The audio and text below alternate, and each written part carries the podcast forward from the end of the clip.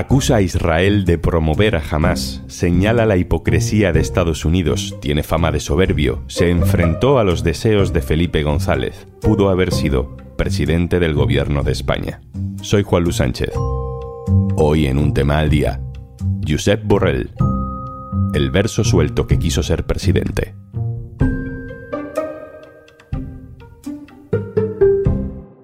Una cosa antes de empezar. Ahora puedes disfrutar de todos los contenidos de eldiario.es y Podimo por solo 3,25 euros al mes. Tienes todos los detalles de esta super oferta especial en eldiario.es barra promo Podimo.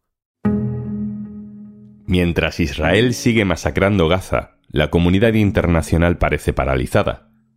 Israel tiene el favor de Estados Unidos y ante eso parece que en Occidente nadie que tenga altas responsabilidades puede alzar la voz.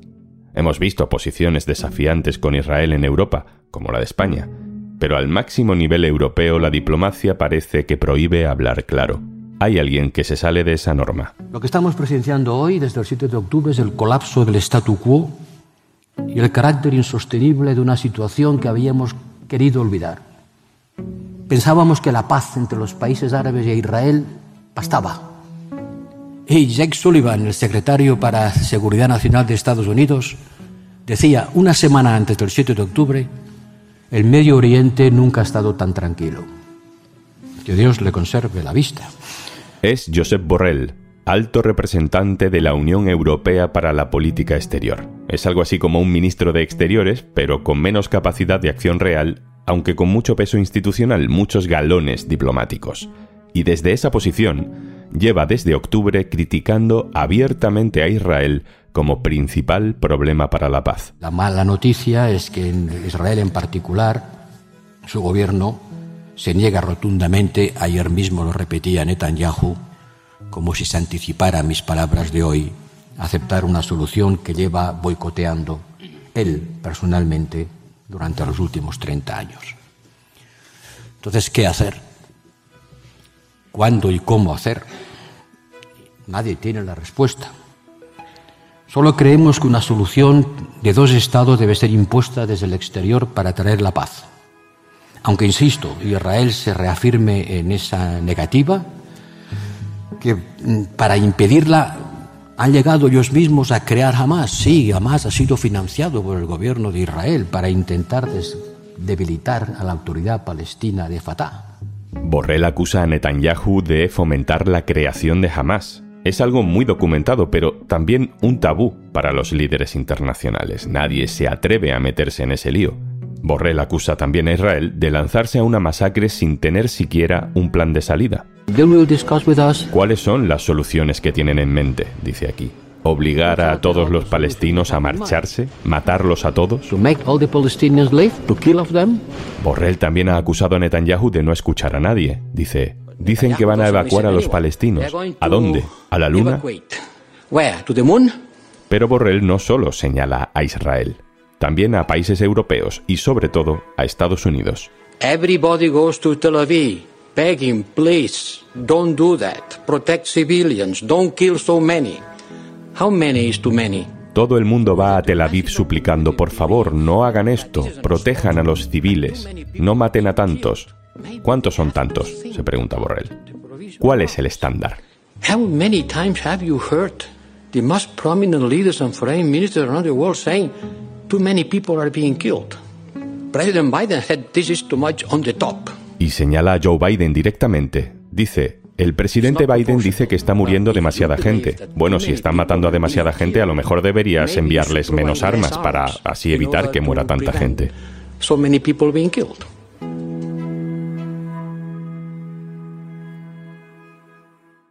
Hoy queremos detenernos en la figura de Josep Borrell. Es un personaje político muy peculiar, capaz de ser brillante, valiente y también de meter la pata por soberbia o por falta de conexión con el mundo en el que vive, como cuando hizo esta metáfora sobre Europa, que parece sacada de los antiguos manuales del colonialismo. Europe is a garden. We have built a garden.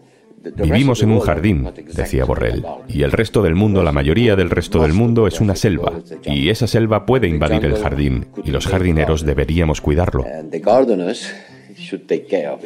O cuando quiso felicitar a las campeonas del mundo de fútbol con otra frase con olor a Brummel. Ahora son nuestras mujeres que están aprendiendo a jugar al fútbol tan bien como los hombres, eso en sí mismo ya es una muy buena noticia. Borrell también ha recibido críticas por ser pro-marroquí incluso antes de que España cambiara su posición sobre el Sáhara o por ser demasiado belicista, aún ocupando un cargo que se supone que es diplomático y no de defensa. Ha apostado, por ejemplo, por multiplicar el envío de armas a Ucrania. Menos aplausos para Zelensky y más armas, dice aquí. Zelensky has a lot of uh, support But what uh, he really needs is more arms. Less applause and more arms. Ese Borrell que siempre va un paso más allá, o que va contracorriente, o que se carga de legitimidad pero a la vez parece estar un poco solo, no es nuevo. Borrell siempre fue así. Un hombre que pudo haber sido presidente del gobierno de España. Para eso hay que remontarse a 1998. Debéis saber aquí, donde corresponde decirlo, que no seré candidato a la Secretaría General. Ante este momento traumático para el PSOE, el final de Felipe González, el partido convoca por primera vez unas primarias para ser el candidato a la presidencia del gobierno. Aunque como suele pasar, los que tienen el poder en los partidos no convocan primarias para que gane el que tenga que ganar, sino para que gane el que ellos quieran que salga reforzado. Y ese alguien era Joaquín Almunia, que ya había sido designado secretario general del PSOE con ayuda de la vieja guardia. Entonces, como yo lo que quiero es que ganemos y que haya un gobierno estable de signo distinto al que hay, pues yo estoy apoyando a Joaquín. Con Alfonso Guerra y los suyos ya sin fuerza, ¿quién podría enfrentarse al testamento político de Felipe González?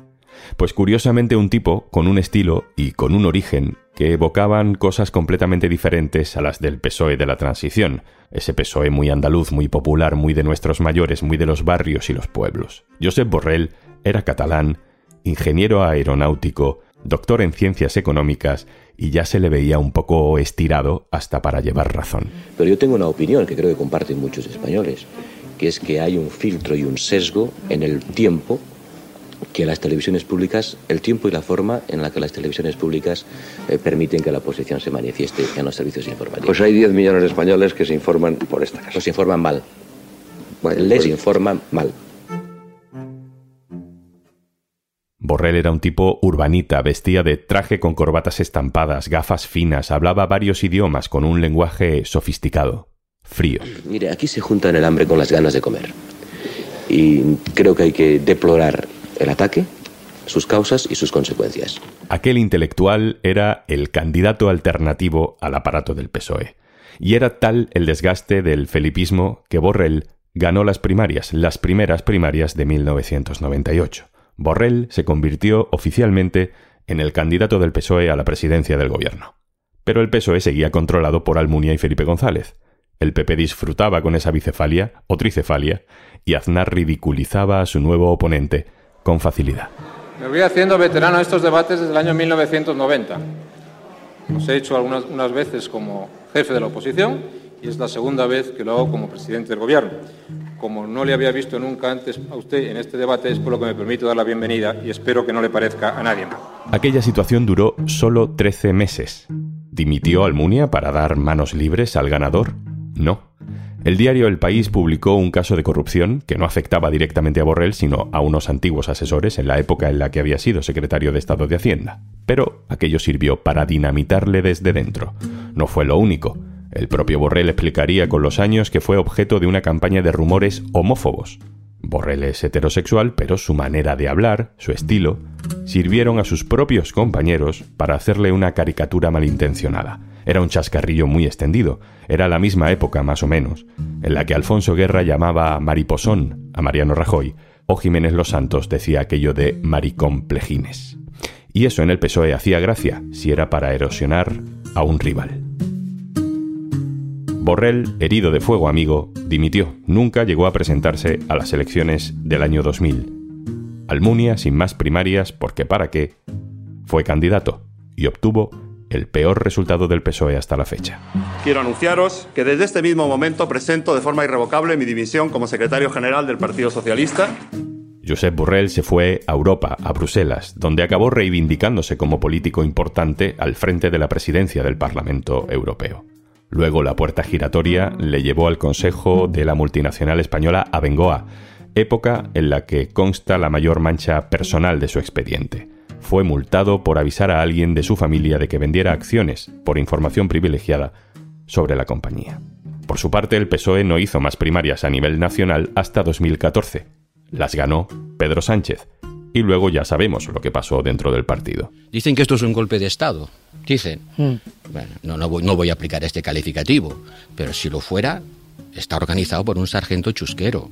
Así lo explicaba el propio Borrell en una entrevista en la cadena SER. Pero aquí fíjese, yo digo, cuidado con, con, cómo nos posicionamos con respecto a Podemos. Felipe González decía el otro día que había que hablar con Rajoy porque había que respetar mucho los votantes del Partido Popular. Saba de Suá, es obvio. Pero yo digo que también habrá que hablar con el señor Iglesias, aunque no nos guste, porque detrás tiene 5 millones de votos que también tienen que ser respetados. Entre otras cosas porque muchos de nuestros hijos están allí.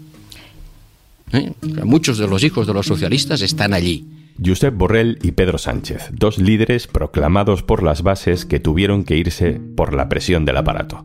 Pedro Sánchez sí consiguió recuperar su sitio y vio claro el movimiento simbólico. Nombró a Josep Borrell ministro de Exteriores. Pero la historia sigue, porque Borrell siempre va por libre.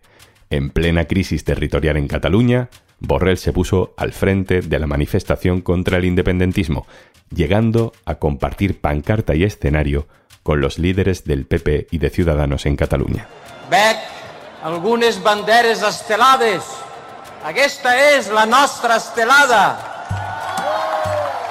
Pero incluso ahí, en el gran mitin de sociedad civil catalana, con decenas de miles de personas ovacionándole, se permitía reñir al público. No. No, decía Borrell mientras la gente gritaba Puigdemont a prisión. No crideu, no crideu com les turbes del circ romà. No seáis como las turbas romanas, solo un juez debe decidir quién va a la cárcel. Con el paso de los años, Borrell fue agrandando su fama de antiindependentista, de político que va por libre y también de borde. Una vez más, señor Rufián, ha vertido usted sobre el hemiciclo esa mezcla de serrín y estiércol es lo único que usted es capaz de producir.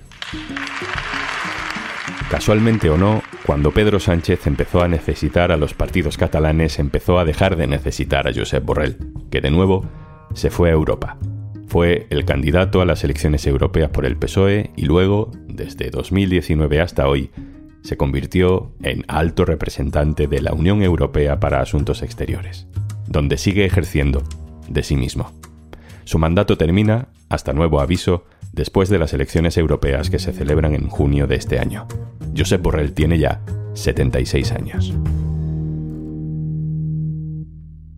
Y antes de marcharnos, ¿No te ha pasado eso de prepararte para un viaje largo y de repente que no haya cobertura en todo el trayecto y te quedes escuchando como la radio va y viene y no disfrutas ni de una canción entera? En Podimo puedes descargarte audiolibros o los episodios de tus podcasts favoritos y disfrutarlos sin conexión. Y recuerda, tenemos una nueva oferta especial.